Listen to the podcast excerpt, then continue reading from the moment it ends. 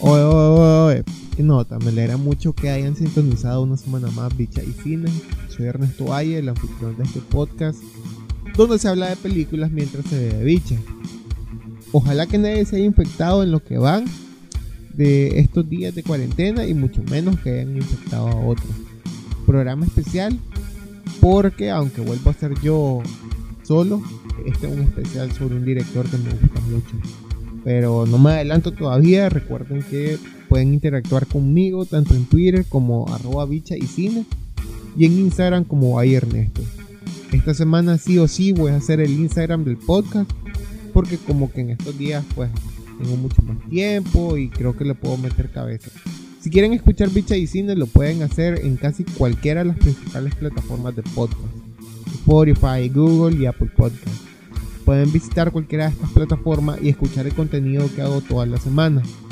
Si les cuadra lo que estoy haciendo de verdad, un buen comentario, un compartir en redes sociales, suscribirse o unas 5 estrellas en la plataforma que usé es suficiente para mí. Incluso eh, pueden dejarme mensaje en Anchor sobre, no sé, películas de las que quieren que hable o recomendaciones. No sé. Ustedes mandan. En la descripción les dejo el link. Vamos a comenzar.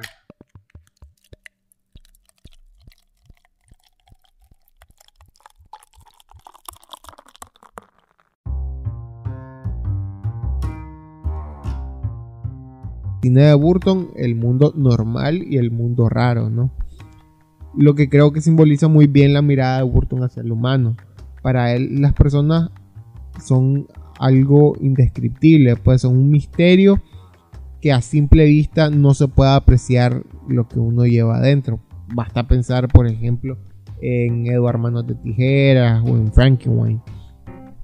Justamente Burton lo encuentra con mucha naturaleza eh, en un ser que en lo terrible, en lo asqueroso, incluso en lo marginal, puede ser retratado como humano. Y esa capacidad que tuvo y que creo que sigue teniendo, salvo en algunos momentos, como en su peli Mars Attack, que ha hecho esta labor de humanizar a las personas que habitualmente tendemos a marginar a esos diferentes, a las mujeres, a los raros. Creo que eso es lo que hay que destacar sobre él.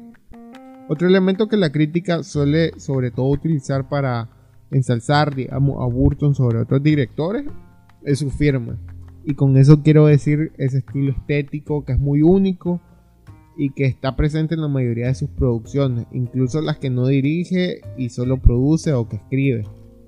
Por ejemplo, Nightmare Before Christmas o, eh, en español El extraño mundo de Jack, que por si no lo sabían, quien la dirige es Henry Selick. Sin embargo, el poema y el, digamos, la historia es, obra de Burton.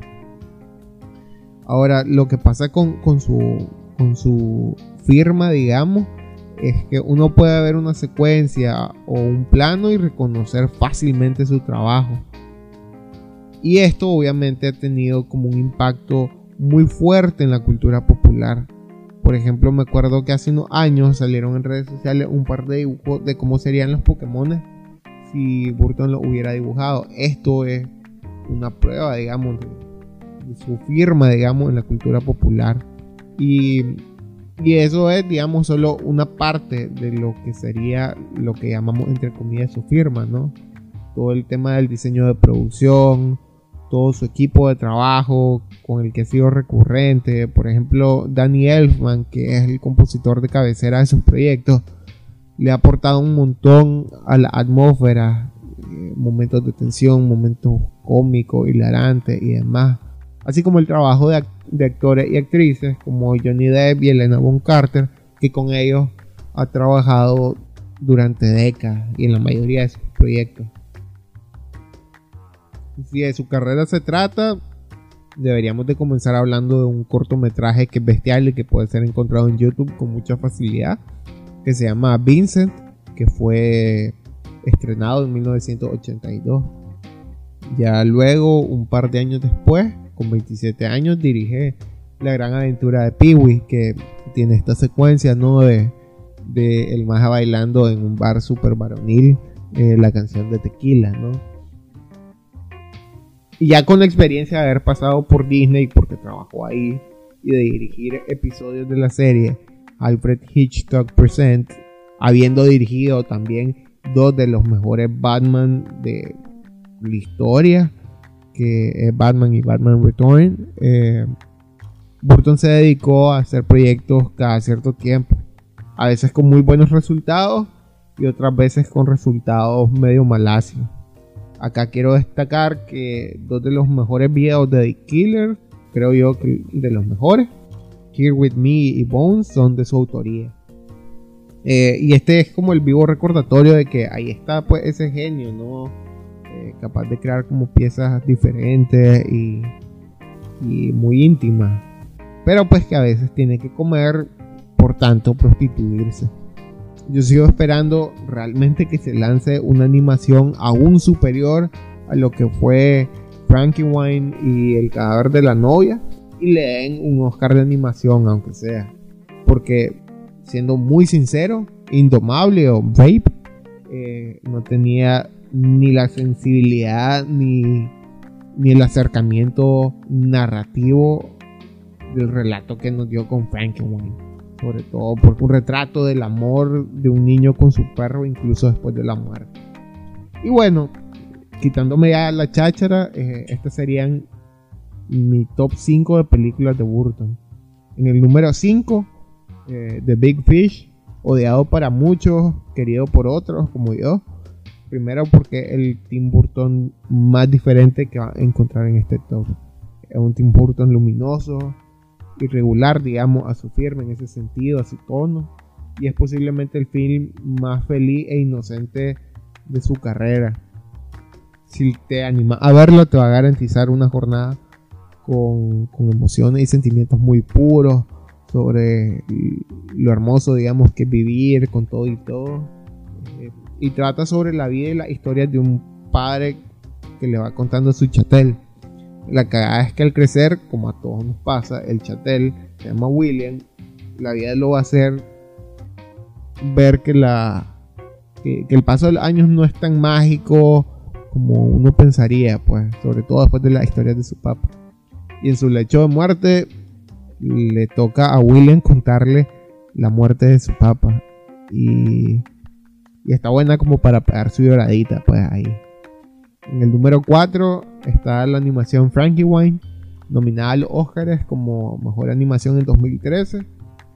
Acá Burton eh, se retó a reescribirse porque había hecho un corto similar y titulado de la misma forma casi 30 años atrás. Eso se agradece y se celebra, tanto como el relato de amor que verían si lo consiguen, como por reescribir un mito. Porque la película pues trata de un niño que se llama Víctor y que no tiene amigos más que su perro. Y pues este muere, el perro, ¿verdad? Eh, y Víctor, con ayuda de, de su conocimiento, de su tiempo libre, lo hace volver a la vida. Que de verdad uno termina viendo como, como muchas referencias de cine clase B, de terror, como de los años 50, 60, incluso de los 30, que, que hace entender pues como de dónde viene Burton. Eh, y uno lo ve pues en casi cada plano. Eh, en el número 3 está una película que justamente eh, deviene uno de mis primeros recuerdos conscientes. Y fue esa mirada como extraña y, totalmente obsesionada que, a mí me despertó Eduardo Manos de Tijera. Porque me acuerdo que fue algún sábado en Canal 2 que lo pasaron en la noche y mi mamá y yo nos sentamos en la sala a verlo. Y me prendó, me, me quedé como enllavado. Y así comenzó, pues, digamos, como, esta fijación con Burton. Eh, la película es de nuevo otra relectura a Frankenstein. Y es que un inventor crea un hombre, pero este tiene manos de tijera. Y pues, ¿qué esperaban? Pues si la película se llama así, ¿no? Su creador lo desprecia y lo ve como un fracaso, pues, como, como, un, como, como un error. Sin embargo, personas del pueblo que viven alrededor de, del lugar donde Edward nació, lo reconocen y lo celebran. Y Edward se hace famoso como el peluquero de, la comunidad, eh, pero luego es perseguido.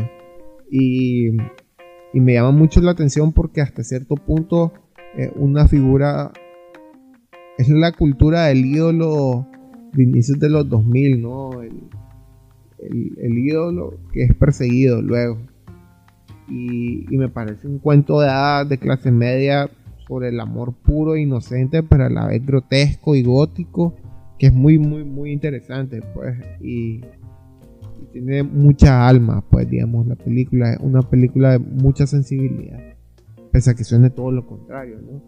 Con el pesar de mi alma, mi película favorita de Burton está en el segundo puesto, ya les voy a explicar por qué. Pero Beetlejuice es atractivísima en todo sentido de la palabra ahora no destaca tanto en cuanto a su maquillaje, pero en aquel momento fue, creo yo, espectacular. Y la película trata de una pareja de fantasmas que se enranchan en la que fue su casa mientras vivían. Una familia de vivos llegan y comienzan a cambiarlo todo o a tratar de hacerlo, pues.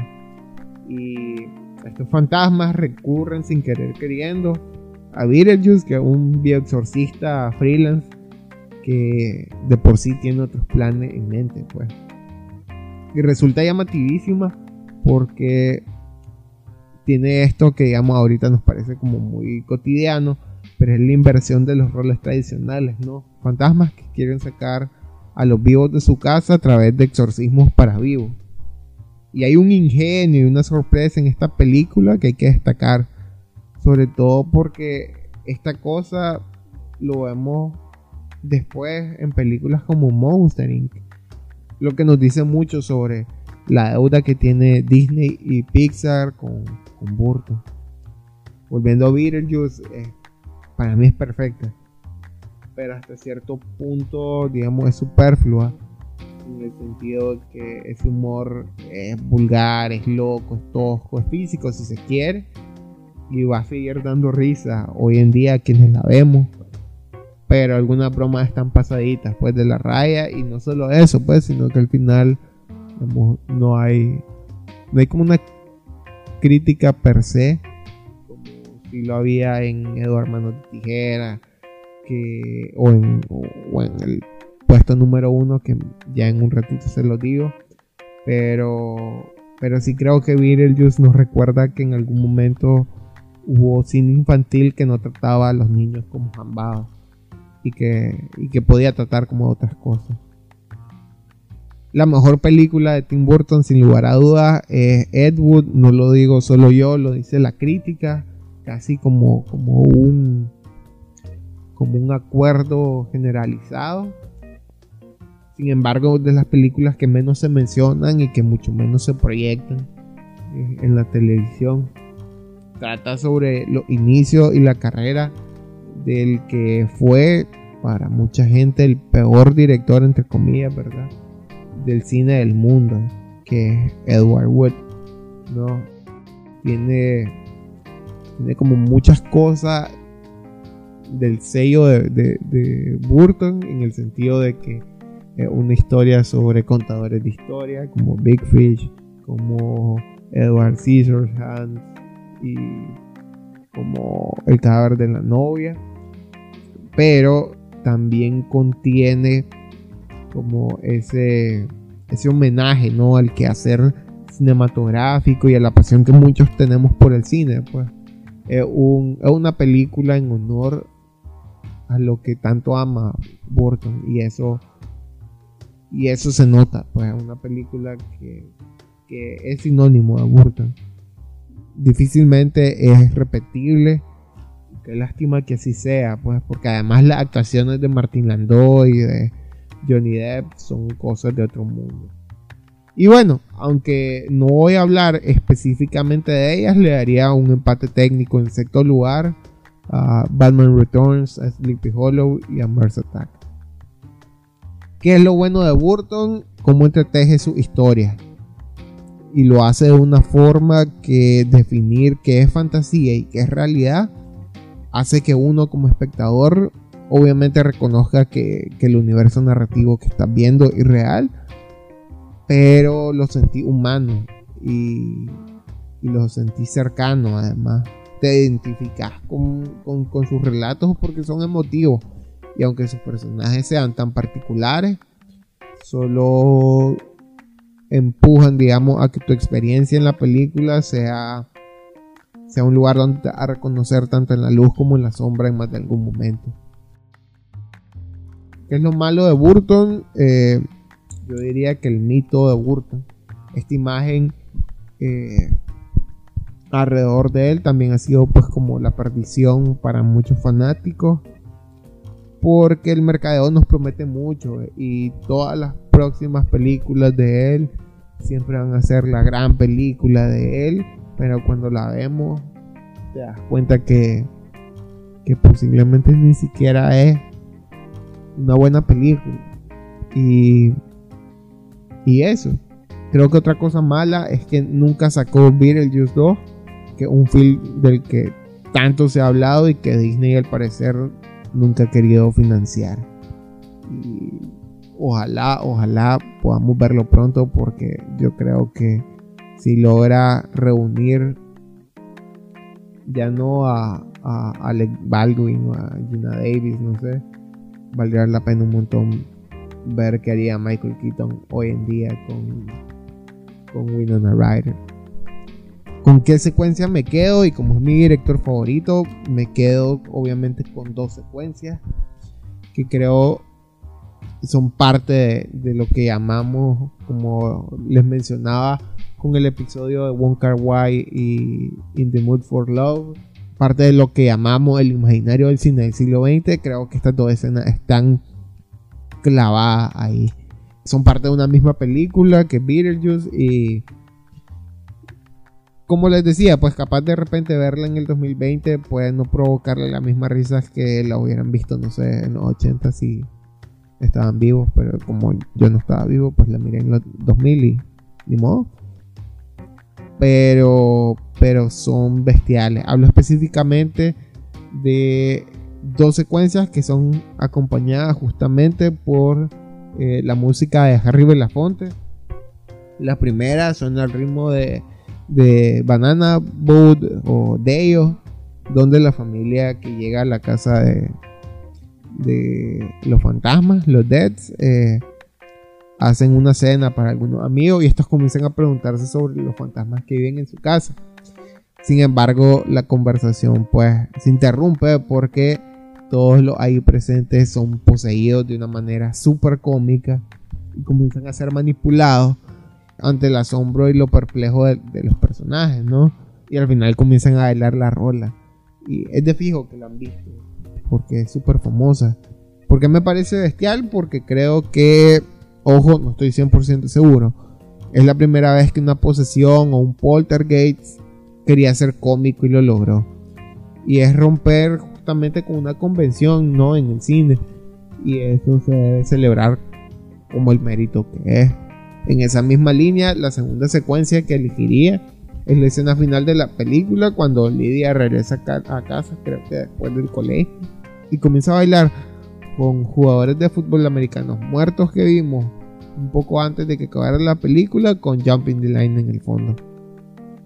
Para terminar, si les cuadra Burton o si les quedó la espinita, les recomiendo un libro que es La filosofía de Tim Burton donde van a encontrar una serie de artículos y ensayos sobre la labor y la influencia de Tim Burton en la cultura popular. Me ayudó mucho ese texto para hacer este episodio.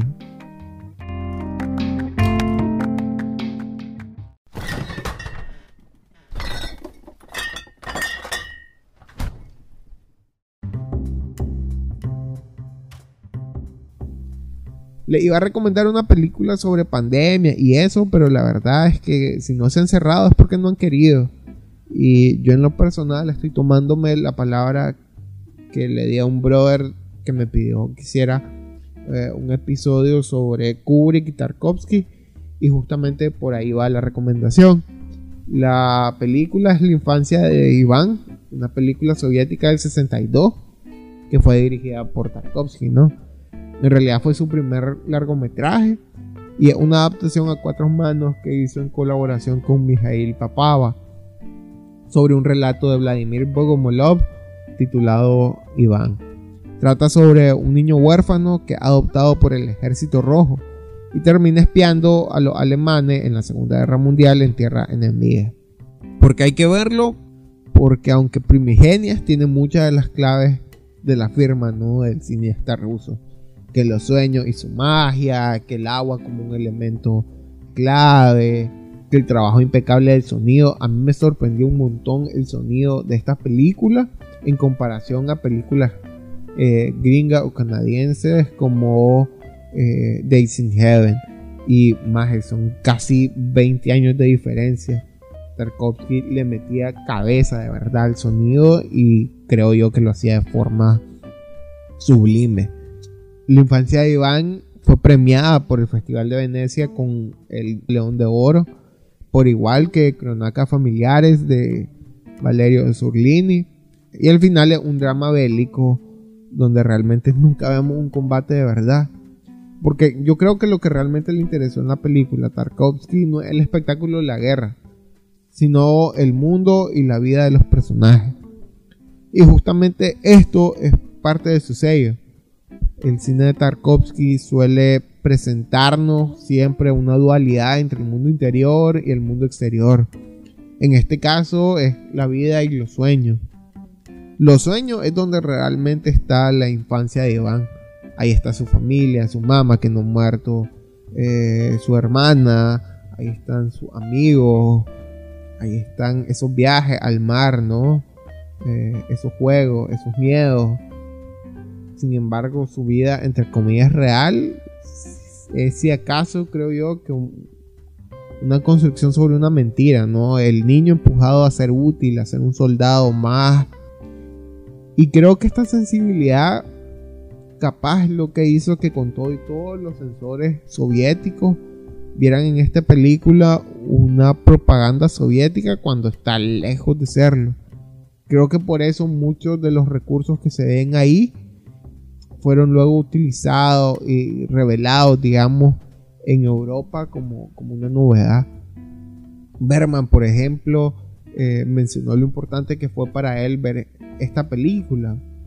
Y, y creo que es imperdible creo que de verdad uno debería dedicarle la menos de dos horas que dura porque creo que enseña mucho eh, les voy a dejar el link en la descripción para que se animen a verla. Y nada de verdad que la cuarentena nos tiene mal con el calendario. Solíamos subir capítulos los viernes pero pues me ha atrasado porque hay otras cosas que hacer. Pero de verdad prometo ponerme más comprometido y darle continuidad pues, a, este acuerdo. Y nada, quería recordarles que estamos en los principales servicios de podcast ustedes escuchan. Y si les cuadra lo que estoy haciendo, de verdad, un buen comentario, un compartir en redes sociales, suscribirse o cinco estrellas, es mucho para mí, de verdad. Muchísimas gracias por haber escuchado este episodio. Eh, les prometo que cada cinco episodios puede ser uno sobre directores. Y recordatorio, lávense las manos, no salgan y échense un par de bichas y películas esta semana. Hasta la vista. Thank you.